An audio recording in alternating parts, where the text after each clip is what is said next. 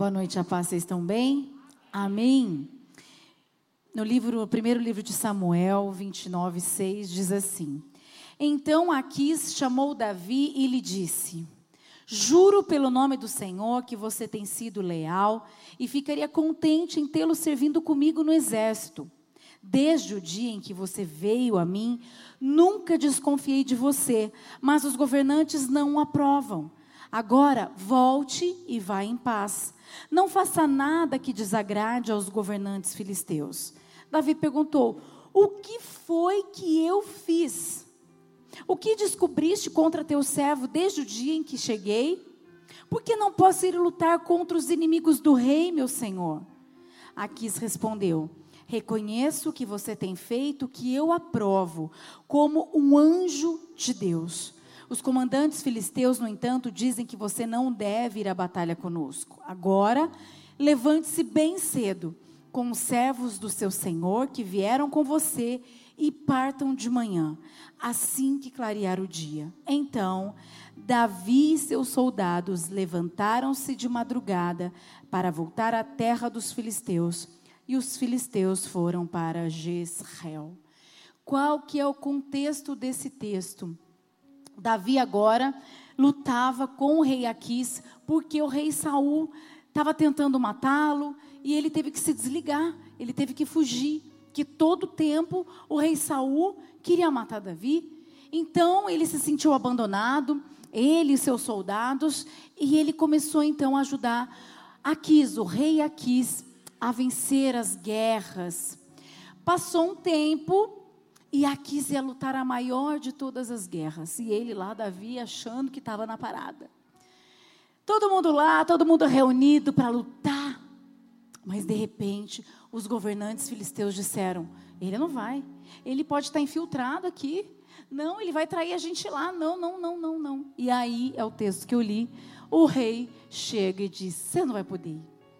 Pega todo mundo, pega suas coisinhas e volte.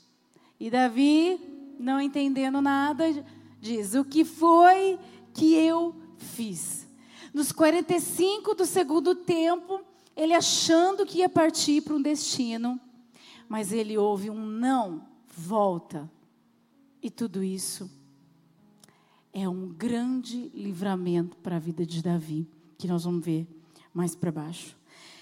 Quando eu falo 45 do segundo tempo, é uma experiência que nós tivemos aqui com uma família muito amada da nossa equipe.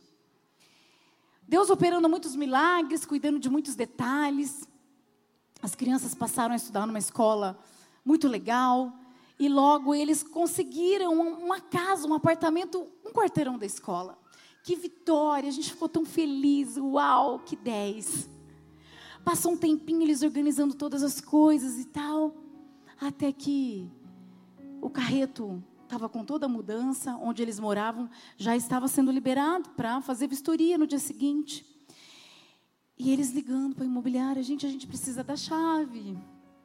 E a chave? E a imobiliária se esquivando aqui, se esquivando ali. Peraí, alguma coisa estava acontecendo. E o carreto na porta, com a casa inteira em cima do caminhão. E eles tentando, ué, ué, né?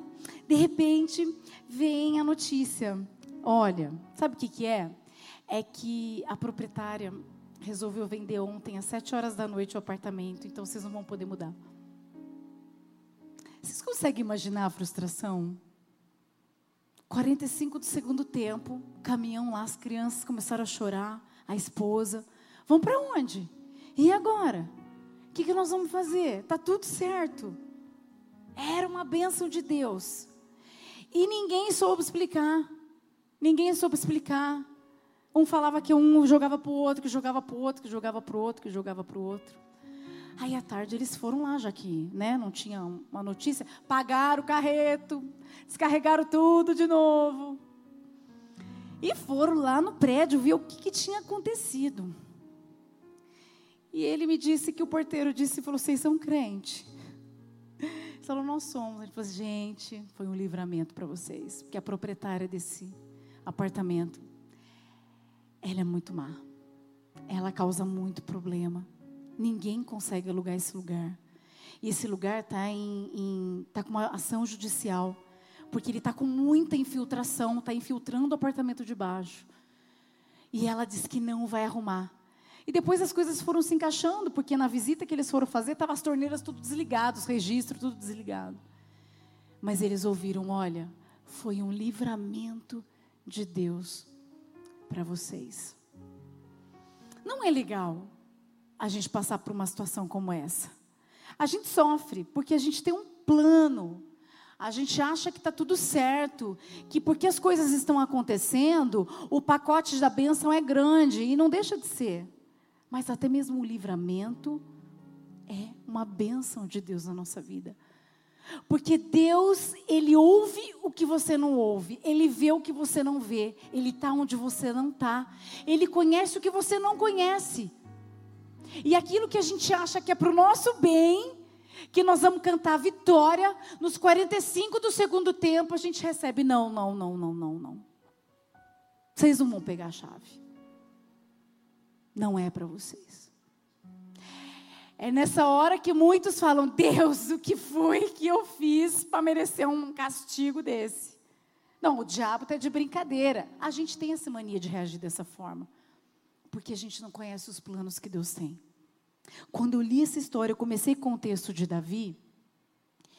Olha o que aconteceu. Ele foi mandado embora para não participar da guerra a cidade dele, que dada para ele, para a família dele, dos soldados, foi invadida. Queimaram tudo, pegaram as mulheres, pegaram os gatos, pegaram tudo, levaram embora. Eles chegaram no momento estratégico.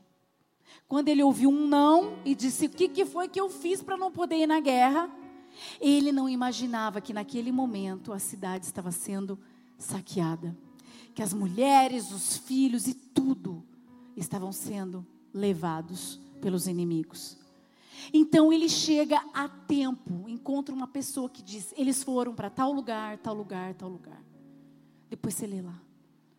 E conseguiram pegar tudo de volta. Olha o livramento que Deus deu para Davi e para todo o exército dele.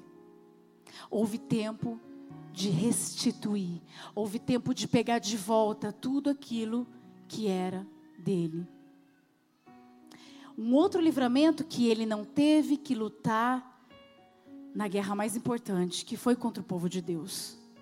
E nessa guerra, o rei Saul e o filho dele, Jonatas, que era muito amigo de Davi, morreram. Ele não teve que carregar essa culpa no coração a gente não entende o não de Deus. A gente não entende quando as coisas mudam nos 45 do segundo tempo. Mas quando a gente entrega, entrega os nossos planos, a Bíblia diz: consagre tudo que você for fazer ao Senhor, para que eles sejam bem-sucedidos. E entregar é confiar que mesmo no fim do jogo, se o negócio, se a porta fechar, se a pessoa terminar, se acontecer algo surpreendente, que não está nos seus planos, não é o diabo, é o próprio Deus.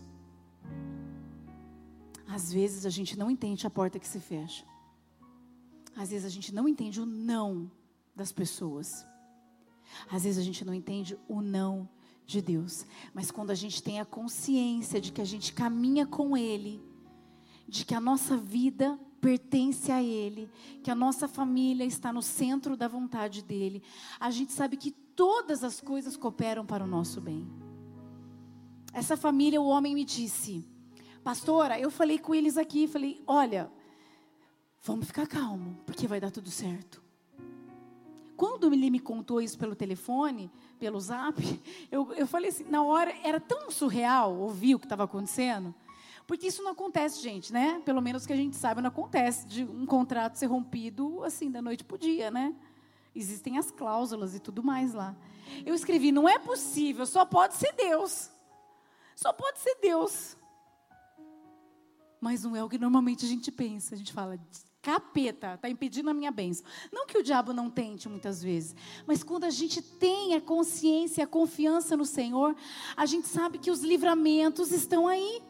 Muitos a gente nem percebe, mas alguns ele faz questão de mostrar. Quando a gente segue, quando a gente confia, a gente vive não apenas o livramento, mas o milagre de Deus. Hoje à tarde, ela me mandou uma mensagem e disse: Pastora, eles tinham encontrado um outro apartamento assim, sabe, caminhando na rua, passando, procurando. Vamos entrar, vamos subir, vamos ver. Tinha uma família na frente. A senhora dona ali, a proprietária, falou: Eu vou resolver. Olha, de repente, ela me mandou uma mensagem hoje à tarde. Que não sabe o que aconteceu com a família. Só sabe que a senhora olhou para eles e disse: Eu gostei de vocês, a casa é de vocês, pode pegar a chave amanhã cedo.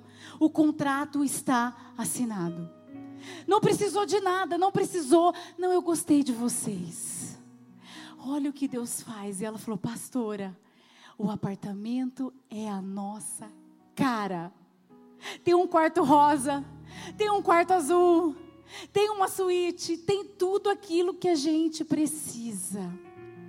Amanhã, às sete horas da manhã, nós estaremos com a chave na nossa mão. Gente, Deus, Ele tem sempre o melhor.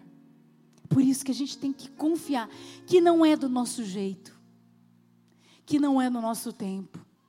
Muitas vezes o Senhor vem na contramão para mostrar o seu cuidado. Então, se não foi, se as coisas estão acontecendo na sua vida e você está frustrado, e você está triste com Deus, e você está questionando Deus, Senhor, o que foi que eu fiz para merecer uma coisa dessa? O que foi que eu fiz para a pessoa fazer isso comigo? O que foi que eu fiz para meu chefe me mandar embora? O que foi que eu fiz? Deus está dizendo: confie em mim. Eu te livro de coisas que você não pode nem imaginar. Por isso nós precisamos confiar no Deus, a gente canta no Deus do livramento, que Deus do avivamento. Nós temos que confiar no Deus que é o Deus do avivamento, mas é o Deus do livramento. Que você confie no Senhor, que você entregue todos os seus planos. A gente faz muitos planos, mas a Bíblia diz que a resposta certa vem da boca de Deus. Deus tem sempre o melhor. Feche seus olhos. Deus, obrigada. Obrigada porque o Senhor é um Deus soberano e o Senhor cuida da gente como um pai. Como um pai que vê além, como um pai que quer o melhor para os seus filhos. Como um pai que quer alertar, como um pai que quer cuidar. Como um pai que deseja o melhor, porque ama incondicionalmente. O teu amor é incondicional por nós, e mesmo que a gente não esteja vendo como cantamos aqui, o Senhor está trabalhando. Mesmo que a gente não sinta, o Senhor está trabalhando. Em todo momento, o Senhor está trabalhando. Então, nós estamos aqui para te agradecer pelos nãos, para te agradecer pelas portas fechadas, para te agradecer pelas pessoas que se afastam para te agradecer por tudo aquilo que vai na contramão daquilo que nós já planejamos, porque nós entregamos tudo ao Senhor, para que o Senhor venha conduzir a nossa vida. Nós sabemos que estar no centro da tua vontade não tem como não viver os livramentos, não tem como deixar de viver os milagres do Senhor.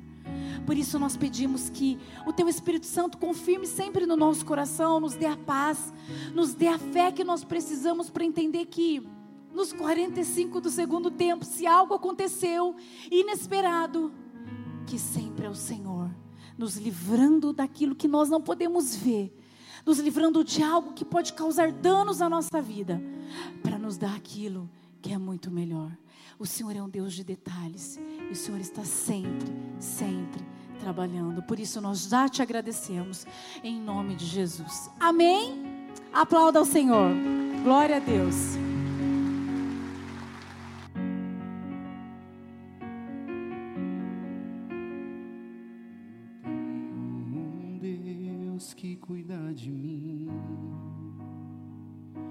Cada detalhe.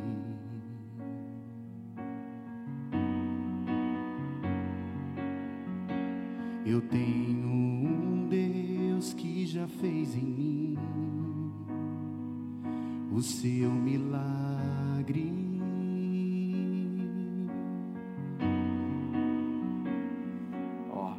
Livrou-me do que eu nem cheguei a ver. Uau. Já tinha um plano certo antes de eu nascer. E para cada coisa que eu ia perder, Ó. preparou o dobro para me devolver. Abriu cada porta que o mundo fechou. Eu não valia nada, ele me deu valor. Mudou minha história e me fez alguém. E me disse que seus sonhos vão além do que eu posso imaginar. Ah. Deus está cuidando de mim, dos detalhes cuida de mim. Seu amor é sobrenatural, faz com que eu me sinta especial. Deus está cuidando cuida de mim. Seu amor é sobrenatural, faz com que eu me sinta especial.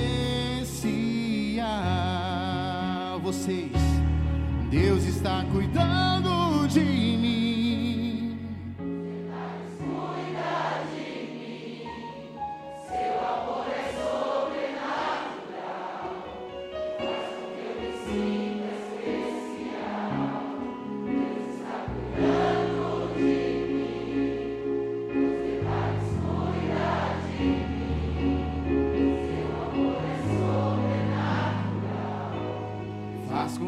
Sinta especial. Aplauda o Senhor. Amém. Glória a Deus. Aleluia, aleluia. Glória a Deus. Que testemunho, que história, hein? Meu Deus, meu Deus, meu Deus.